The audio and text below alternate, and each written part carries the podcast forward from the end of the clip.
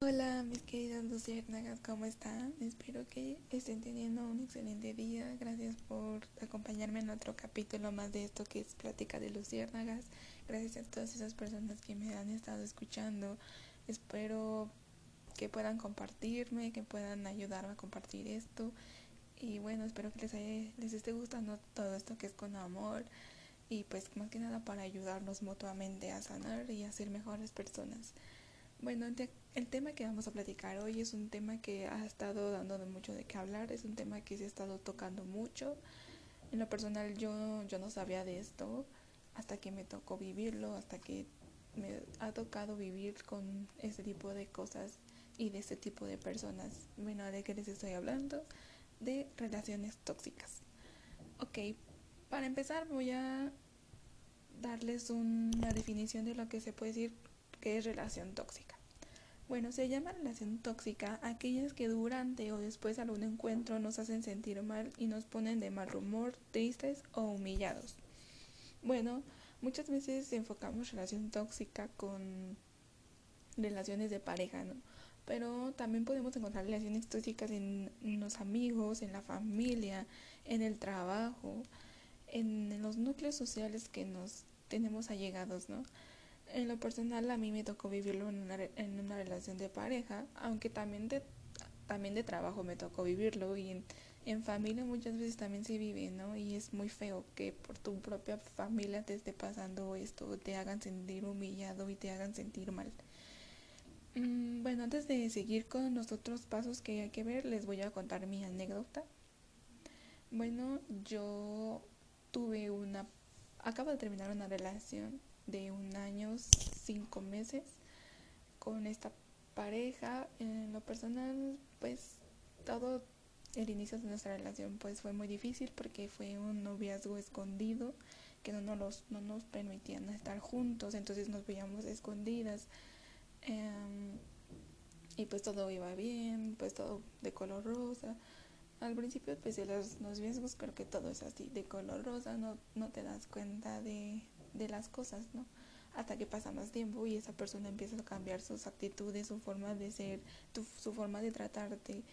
Eh, entonces tú no te das cuenta de lo, de lo mal que te está haciendo y cuando te dicen las otras personas, oye, mira, es que esta persona está mal, te está manipulando, te está haciendo menos, te está haciendo que te quites de tu núcleo de amigos, que te quites de tu núcleo familiar está mal, pero pues tú en ese momento no lo ves porque estás completamente enamorada y completamente entregada a esa persona.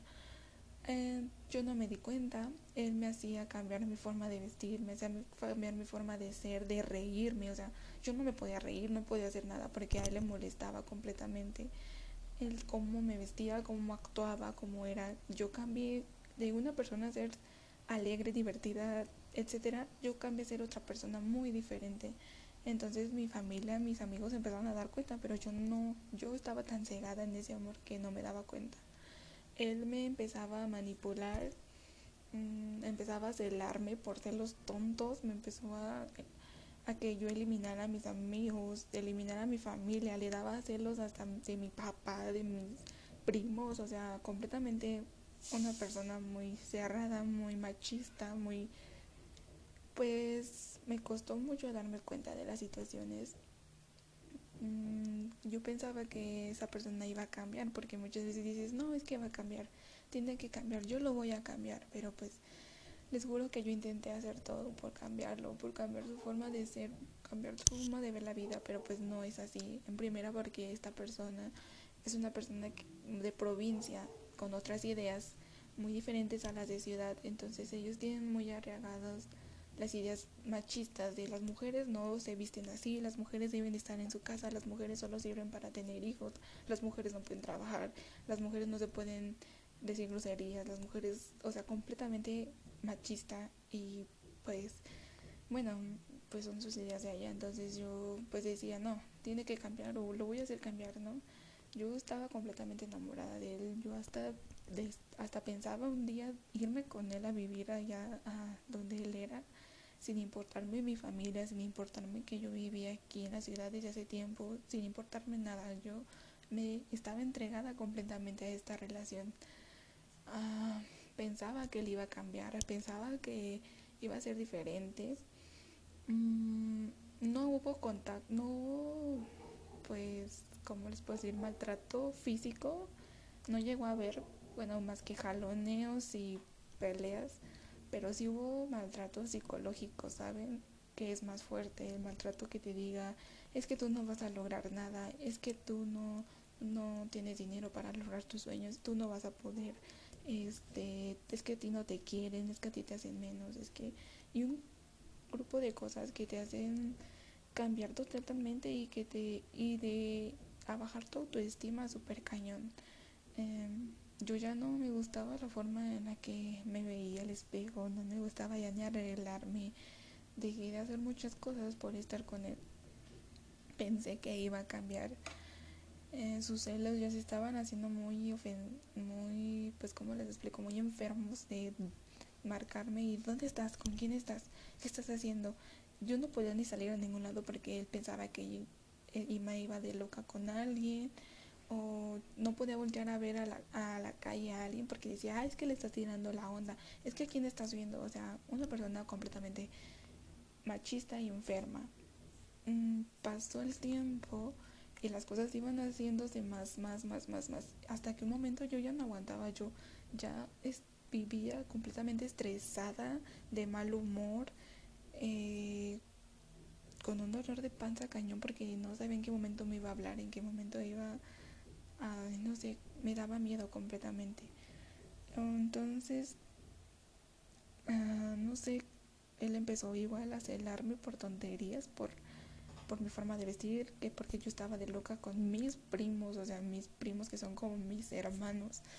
Él lo veía mal y me empezó a dar celos con eso. Y yo decidí en ese momento, no sé, de tanto estrés, de tanto que yo no aguantaba, decidí estallar y decir, ¿sabes qué? Ya no quiero esto, ya no quiero esto en mi vida, ya no está bien, ya no es sano para mí. No saben lo mucho que me costó el aceptar las cosas, el saber, el primero de primero que nada decidirme a mí ante ante ante cualquier cosa. Entonces, decidí completamente decirle, ¿sabes qué? Creo que ya no está funcionando bien. Es mejor dejarnos y cada quien por su camino. Él pues no lo aceptó y no lo tomó para nada bien, pues porque obviamente le di en su machismo y en su ego. Eh, me empezó a manipular con cosas muy privadas, con, con que se iba a suicidar, con cosas de que tenía fotos mías que las iba a publicar que tenía, eh, que me iba a ir a buscar, que se iba a matar, o sea, completamente enfermo.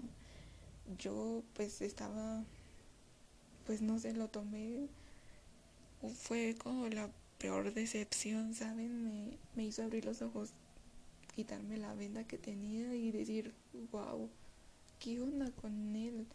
¿Qué le pasa? ¿Por qué? Y decidí, ¿sabes qué? Cortar lazos y cada quien yo quería terminar las cosas sanamente. Yo quería decirle, oye, ¿sabes qué? Estamos mal. Ya no me estamos bien, me estás haciendo daño. Sabes que cada quien por su camino deja las cosas por en paz. Pero él no lo quiso así. Se empezaron a grabar las cosas. Tuve que meter una denuncia por acoso porque era de venirme a ver todos los días y gritarme y de me voy a matar y, y marcarme. Mm, tuve que meter una denuncia porque tenía miedo de que en primera tentara contra mi vida o tentara contra la suya. Eh, pues lo de las fotos, la verdad, ya no quise hacer más. Eh, tuve una depresión muy fuerte. Pensé que no lo iba a pasar. Pensé que no, que no iba a superarlo. Pensé que, que cómo iba a salir adelante, que iba a ser si él era todo para mí y yo le entregué todo un año de mi vida a esa persona y yo pensé que íbamos a hacer una vida juntos y que todo, ¿no? Entonces sí fue una decepción muy fuerte, muy cañona. Les puedo decir que llevo tres meses de esto y hay días buenos, hay días malos, hay días donde quisiera ya rendirme, hay días donde ya no puedo, pero he estado enfocándome en otras tipo de cosas, he estado haciendo otras cosas que me puedan ayudar, otras cosas, darme motivación a mí sola, porque si tú no te das motivación, no vas a poder hacer nada. Y miren, si ustedes están pasando por una situación igual, si conocen a alguien que está pasando por una situación igual, ah, yo solo les pido que les tengan paciencia. Eh, si eres víctima, te voy a decir que todas las cosas pasan por algo, que no es el fin del mundo, que tú misma tienes que salir adelante, tú misma tienes que darte esa motivación de, de que no se acabe el mundo ahí, tienes todavía muchas cosas por echarla adelante, tienes que lograr tus sueños. Y si conocen a alguien que está viviendo eso, una relación tóxica y no lo ve, lo único que les voy a decir es tenganle paciencia, apóyenla y en cualquier momento esa persona se va a dar cuenta. Se los juro. Eh, y bueno, mm, más que nada me ayudó el, el echarle ganas porque pues he pasado por cosas más, más duras, ¿no? Como la pérdida de mi mamá, la pérdida de personas muy queridas a mi alrededor. Entonces dije, ¿por qué? ¿Por qué estoy sufriendo por algo que no vale? O igual sí, pero he perdido a personas más importantes, he perdido a mi mamá, he superado todo eso, tengo que poder con esto, esto es otra piedra más en el camino, esto es otro otro tropiezo, algo que me va a hacer más fuerte.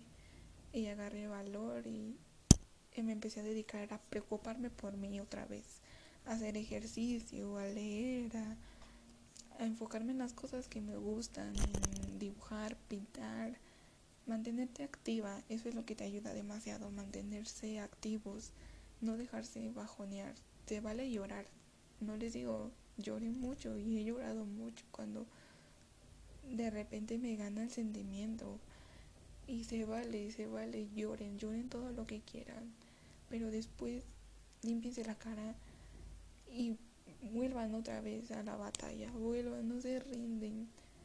Les puedo decir que es un dolor muy fuerte, pero creo que tenemos, podemos seguir con esto, podemos echarle ganas y que no, que no estás sola, busca ayuda, busca ayuda de tus seres queridos, de tus amigos, de tu familia, de alguien que tengas confianza, platícale tu situación, platícale, no le tengas miedo, porque yo sé que muchas veces tenemos miedo a que dirán de, de nosotros, que van a decir que soy una cualquiera que me dejo de que manipular, no, no estás mal y no está nada mal en ti, está mal en algo de la otra persona, pero no en ti y acepta que te ayuden, acepta alguien que te escuche, porque muchas veces nos da miedo y no queremos decirlo, pero muchas veces por eso hay tantas feminicidios y tantas cosas que se hubieran evitado si alguien hubiera hablado, si alguien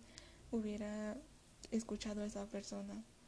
Entonces no están solas, busquen ayuda, y ustedes mismas tienen la llave para, para seguir adelante, en no rendirse. Yo sé que es difícil, pero creo que es algo que nos va a hacer más fuertes y nos va a hacer mejores personas.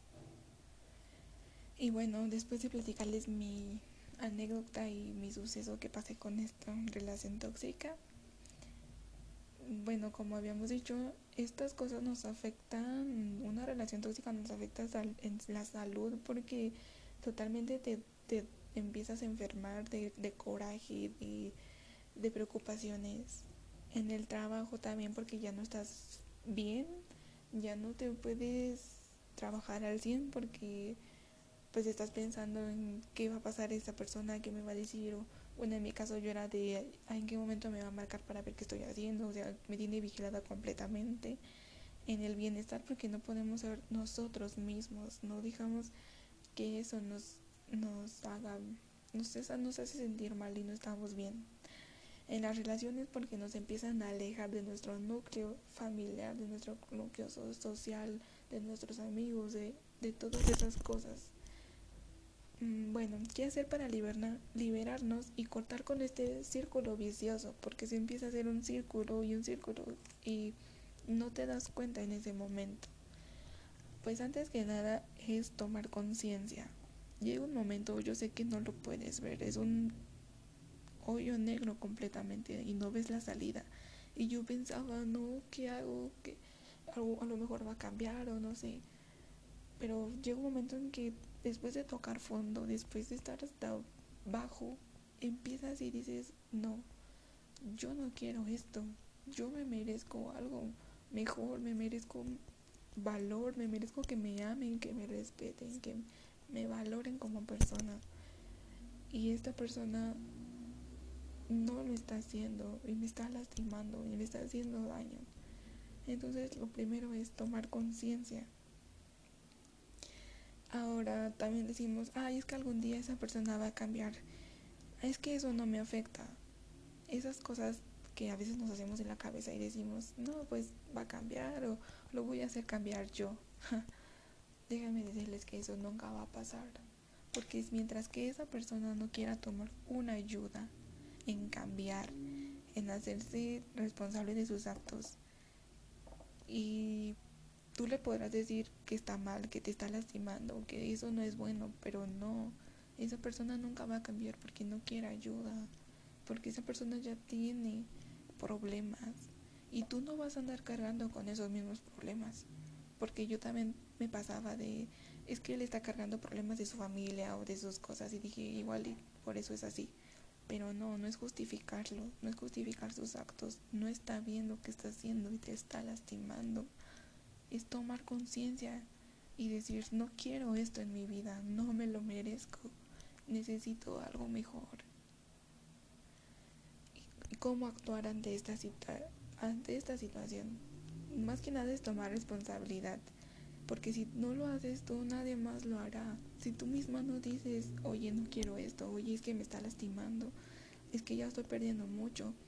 Y eso es para todas las relaciones tóxicas de amigos, de familia, de en cualquiera que no te esté haciendo bien, tú toma la responsabilidad y di, esto no es para mí. Porque si tú no lo haces, nadie más lo hará. Eh, también ayúdate a liberar tu estrés, tus angustias, pon límites. Y bueno, una vez que decidiste salir de ese hoyo y de esa relación, ahora sí enfócate en ti, trabaja en ti. Ya se los había dicho en el episodio pasado de amor propio. Llegó el momento de darte ese amor propio, ese amor propio que, que no tenías hacia ti, esa autoestima que te faltaba ese amor que con tanto ilusión se lo dices a esa persona y no lo supo valorar. Ahora todo eso enfócalo en ti, en las cosas que te gustan, en cosas positivas, en amarte a ti por como eres, en otra vez volver a ser tú. Yo sé que suena difícil, pero júrenme, les prometo que eso es la clave para todo, el amor propio, el amor hacia ti, el autoestima, todas esas cosas nos cambian completamente. Y bueno, mis queridas luciérnagas, espero que esto les ayude, les dé motivación. Si conoces a alguien que necesite escuchar esto, compártanlo. Si ustedes son las que están viviendo una relación tóxica, les digo que no es el fin, que deben de seguir adelante, que vienen mejores cosas para ustedes que no están solas, que es el momento de enfocarse en ustedes, en amarse en ustedes, en aceptar que a veces las cosas no son como uno quiere, pero por algo pasan, por algo Dios nos quita a esa persona de nuestro lado, que, que si ya diste el paso de abandonar a esa persona, eso ya lo es todo. lo primero es dar ese paso, ese empujón y después yo sé que viene mucho dolor, yo sé que viene sufrimiento, pero después van a venir la alegría, el amor, el volver a ser tú y eso vale mucho más. Recuerden que nada vale más que tú, que tú en esta tierra, en tú en este mundo. Tu vida vale muchísimo más, tu estabilidad vale muchísimo más que cualquier cosa en el mundo. Y bueno, espero que les haya ayudado, que que encuentren esa esperanza y esa luz que necesitan. Les mando las mejores vibras, los mejores deseos y muchas gracias por escucharme.